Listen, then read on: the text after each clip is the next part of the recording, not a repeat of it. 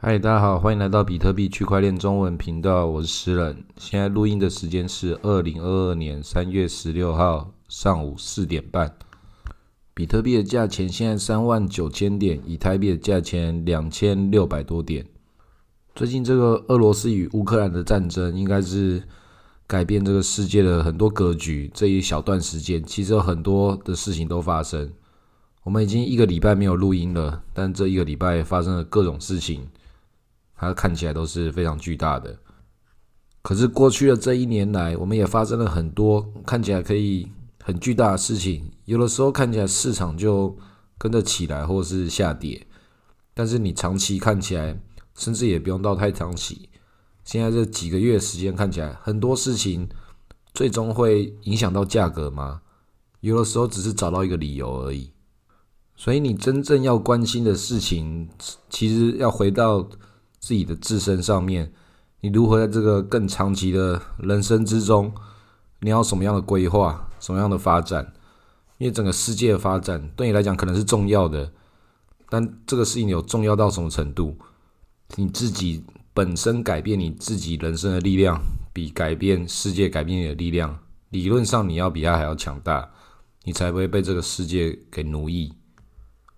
实际上，状况全世界有很多人是在这个奴役的阶级之中，被这个世界的资本主义的社会掠夺他们劳动人民的鲜血。但这个没有办法，这个世界就长这个样子。那你已经看到比特币拥有魔力的人，你该如何在自己的这个乱世之中去建立一下自己的这个基础的财务逻辑？英雄造时势，时势也造英雄。但同时，有的时候我们不用成为英雄。这个所有的人在这个世界之中，一直在高速成长的这个现代社会，每个人在自己的领域可以成为一个小小的小英雄，他就可以赚到不少自己想要赚到的东西，不管是财富还是名声。这整个世界其实讲天道酬勤这种那么八股的这种逻辑，它是有它一定的道理的。但是这种最基础的底层鸡汤，讲说要努力这种事情，我们都已经到币圈了之后，一定要把这种思维去做一些优化跟调整。你一定要想如何用最简单的方式赚到更多的钱。实际上，对所有的不是币圈人都是一样，你要优化自己生活中、工作中的每一个环节。不过这个是理论上，很多现在 NFT 项目方也很多的在这个。雨后春笋的一直长出来，现在真的就是春天啦，一直在生长。告诉大家，NFT 的世界有多好。其实 NFT 真的很出圈。现在这个市场之中，有些人其实是很期待一个冬天的。其实我不得不说，也包含了我。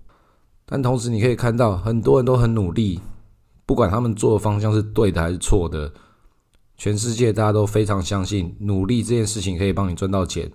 但同时，努力的优化本身也是一件事情，更细节的努力。有些人就是要努力不工作啊，努力躺着就可以赚钱。那我真的要推荐大家，你可以去看很多的不同的网络上的那些教你致富的节目。有一个扫地僧，你搜寻扫地僧，YouTube 也找到。你收集那个冲浪普拉斯，还有穷奢极欲。里面很多，他都有告诉你这个社会中那些人如何去利用他们自己的结构，在这个资本世界赚到钱。同时，他们讲这些故事之外，他们如何用自己的能力可以那么高产出一段一段的这些那么有深度的文章，而且里面包含了一些财富上的一些底层思维。这个是我平常在看的节目。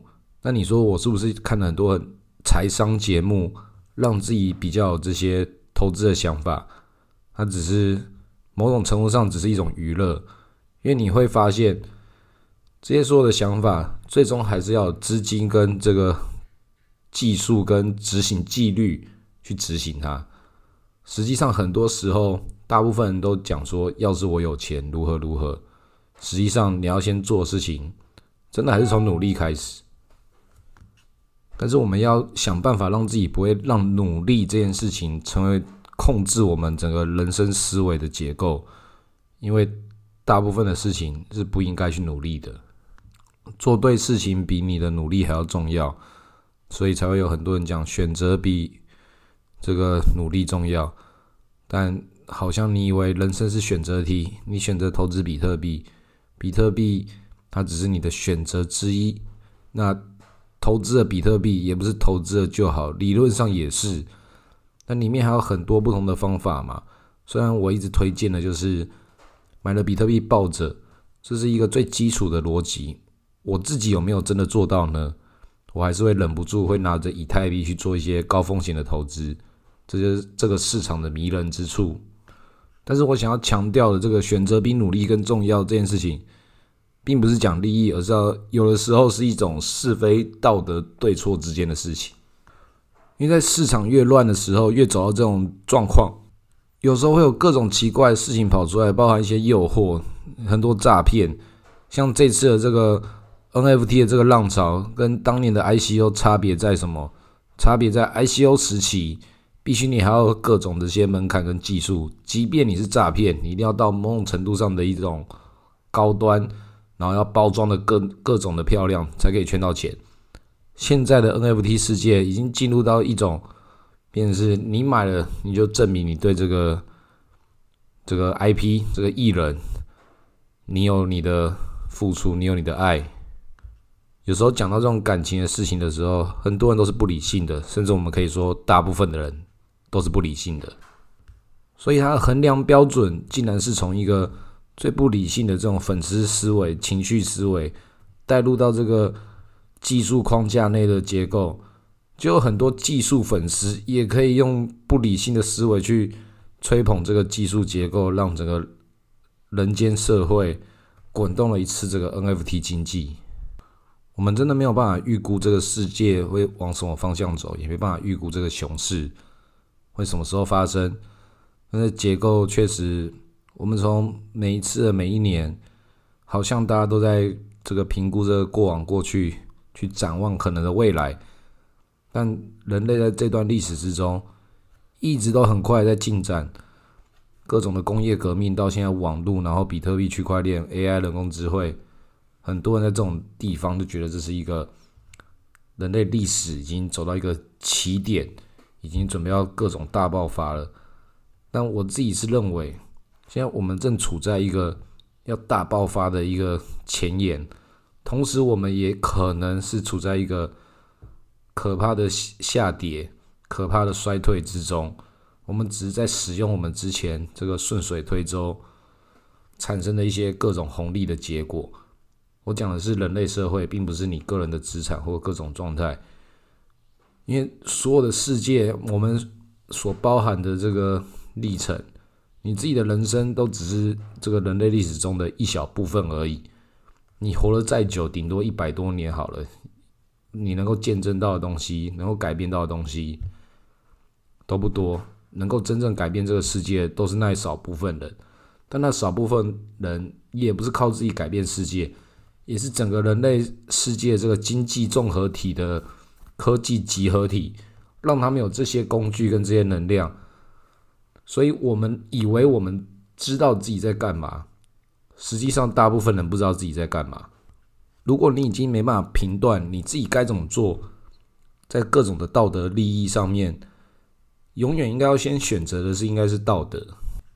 但是选择道德也不是以这个事情是不符合利益的就等于道德，这件事情是很多人的错错误的这个底层认知，这种错觉一定要想办法改掉。很多人在谈项目的时候，一开场就直接讲说自己不是为了赚钱，这种事情也是很荒谬。谁出来不是为了赚钱？但谁出来又怎么能够只以赚钱为目的？这种事情它就变成一个很庞大的一个误区。其实事情很简单，但是很多人不愿意去把这事情讲清楚，因为他们妥协了一些事情。如果你要把道德跟金钱把它做一个矛盾的对抗的话，什么事情都不对了。赚钱本身是一件高尚的事情，是一件很基础的逻辑，已经不是我发明的一个条件而已。它应该已经要是一种尝试了。在强调赚钱很棒、赚钱很道德这件事情，已经是一种老生常谈的。就像是比特币是一个很保守的一个投资标的，也是一种老生常谈了。但是我们在很多时候都是因为大家对老生常谈这件事情，该知道的人已经知道了，似懂非懂的人做了各种的错误解读，就是有很多的一些错误观念没有放下，才对一些正确的观观念做错误解读，把赚钱跟道德这件事情讲了很多的心口不一。到了一种程度的结构时候，你会发现你都知道道德跟赚钱它并不是矛盾的。接下来的差别就是个人的能力跟努力，因为在我最近这些时间，还是有一些朋友来跟我讨论问我的时候，坦白说，有些人的程度还没有到位，竟然还在那个最基础的思维，认为道德跟赚钱是相抗衡的一个可能，一直都还在以为自己只是不愿意做坏人才不赚钱，这种东西在最近这段时间，不知道为什么更多人跑出来了。那其实这种东西，我们就可以讲这种认知的矛盾，本身就是一种精神错乱，那就是疯子了。市场之中这种疯子变多的时候，还想要假装自己是正常人的疯子，竟然一段时间那么快一直都跑出来的时候，那可能代表市场真要热喽，还是他应该要接受一个冬天来把这些人把它洗掉？那我们就不知道。但这个是趋势啦，因为疯子。其实就跟僵尸一样，他们都会在一些很基础的一些事情上面，其实是一些事情本身的原动力在驱使他们。他们就是想要吃东西嘛，想要得到一些东西，但是他们的行为已经变成一种集体现象了。但他们不知道自己在干嘛，他们只是在这个世界之中被这个框架扰动，他最终做出了这个决定。已经没有什么是非道德、利益价值的这个结构关系，只是为了要生存而已。那这个无可厚非。我要讲这些事情的逻辑原因，只是要告诉一些朋友：你要先有道德之前，必须自己自己要先有生存能力。道德本身这件事情，并不是每个人都要去严格遵循的，因为很有可能什么，很有可能你不知道什么叫道德。但是自己已经有所实力的时候，已经不能够这样。这种这个世界上没有道德啊，所有事情的是非对错都是灰色的。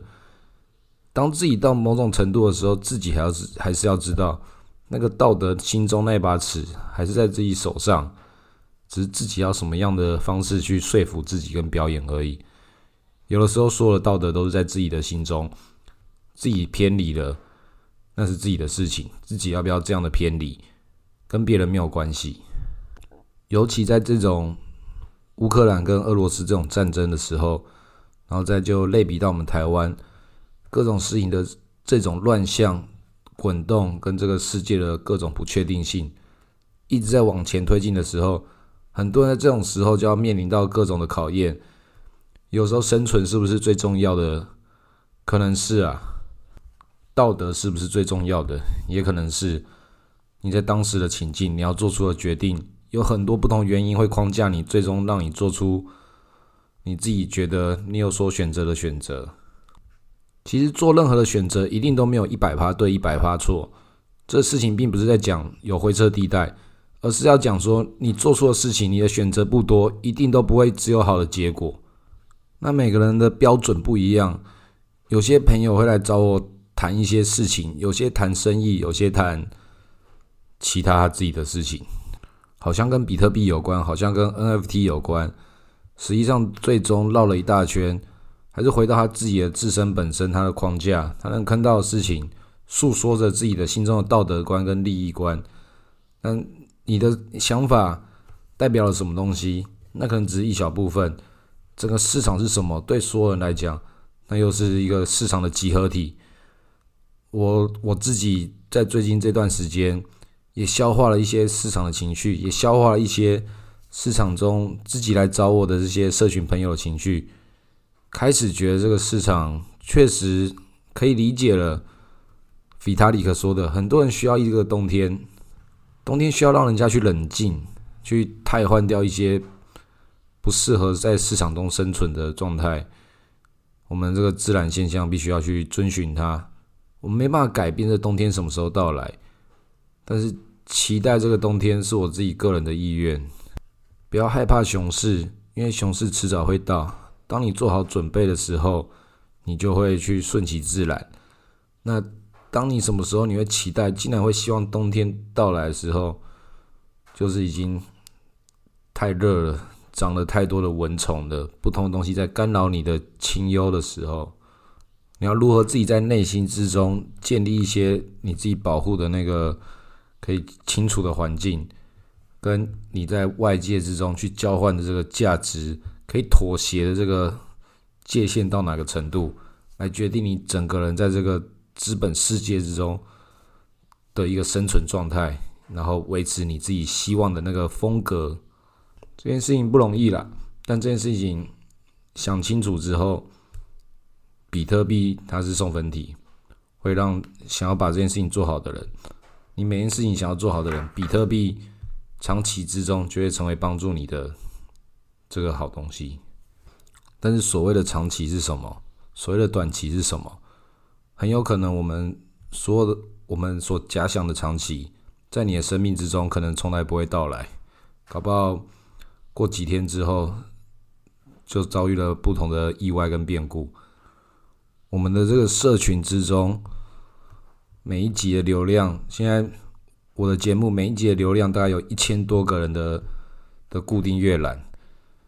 所以以这个概率来说，这一千多个人，长期来说，慢慢的还变两千多个人、三千多个人，他也是这几个月慢慢累积，一定会达到的事情。很多事情有它的长尾效应，所以以这个量级来说，现在听到这个节目的人，应该会有一个人会在某个时间这一小段时间遭遇一些意外，可能就会死掉了。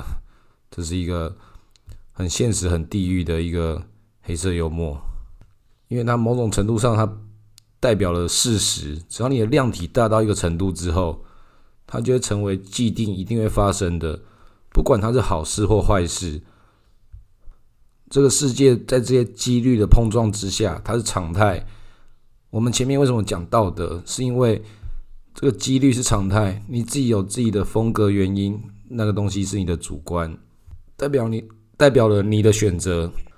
如果你在这个世界上没有去对一些事情做一些自己的选择跟自己的风格原则的话，那你就这个随波逐流。随波逐流有分是用什么样的姿势跟态度去随波逐流，不能够有那种因为大家都做错了事情，大家都在路边乱丢垃圾，你就要进行这样的不好的随波逐流。要跟随的应该是。这个体制跟这个趋势，它在一个你的理解跟你的认知之中，它是一个往好的面向发展的。这样的是跟着趋势走，跟着趋势走，不管它是不是赚钱，至少你在这个态度跟这个决定上，你是做出自己心中正确的选择。它不一定是能够帮助到你的，不一定是短期之内帮助到的，但长期之中，至少你知道对的决策模型是什么。所以前面讲的这些道德，并不是叫你选择说你要成为那种鸡汤人，而是要把自己变成有自己的决策系统的人，把你的决策系统建立起来。很多事情一进入的时候，马上筛选，马上做决定，接下来就只剩下你的努力，如何把你所心中所认为那个理想的结构去把它搭建起来，剩下来就只是努力而已了。那这些事情，其实你最后还会发现。把事情想好，把事情想对，然后但是去执行，它才是最困难的。所以有些朋友会讲说：“是啊，你最近讲了很多言论，好像都是有一些消极性的想法，好像报了比特币，人生最轻松，其他事情我们不要努力了。”我这个是讲给百分之八十的人听，还是有少数的人比我还要优秀，比你还要优秀的人，他们应该就不用听这个节目，他们可以把自己做得更好。那我知道还是有很多很优秀的朋友听我节目，那是因为他们有他们自己舒压的选择。我自己很知道我自己很需要的调整各种的压力，跟我自己的压力来源跟币圈很多人都是一样。你有所有的这些焦虑，都来自于你不知道如何做决策。所以今天这一集讲的这些事情。你的决策系统要从你的道德观开始建立，再往下建立你的价值观，你才可以缓解你的人生中的整个焦虑。因为很多焦虑又伴随着生存焦虑、其他求偶焦虑、金钱焦虑、各种的认同感焦虑，一大堆。这些事情你要把自己的思维单纯化之中，才可以慢慢整理起来。那其实最好的方法就是，我们可以接受一个比特币的冬天，币圈的冬天，大家都可以冷静下来。这些焦虑事情，所有事情都不重要。你过四年之后，就可以重新看这件事情的。各种的未来会长什么样子？很多事情四年之内会改变很多啊，那些事情都不重要了。最重要是什么？最重要是有钱就去买比特币。好，今天录到这里，谢谢大家。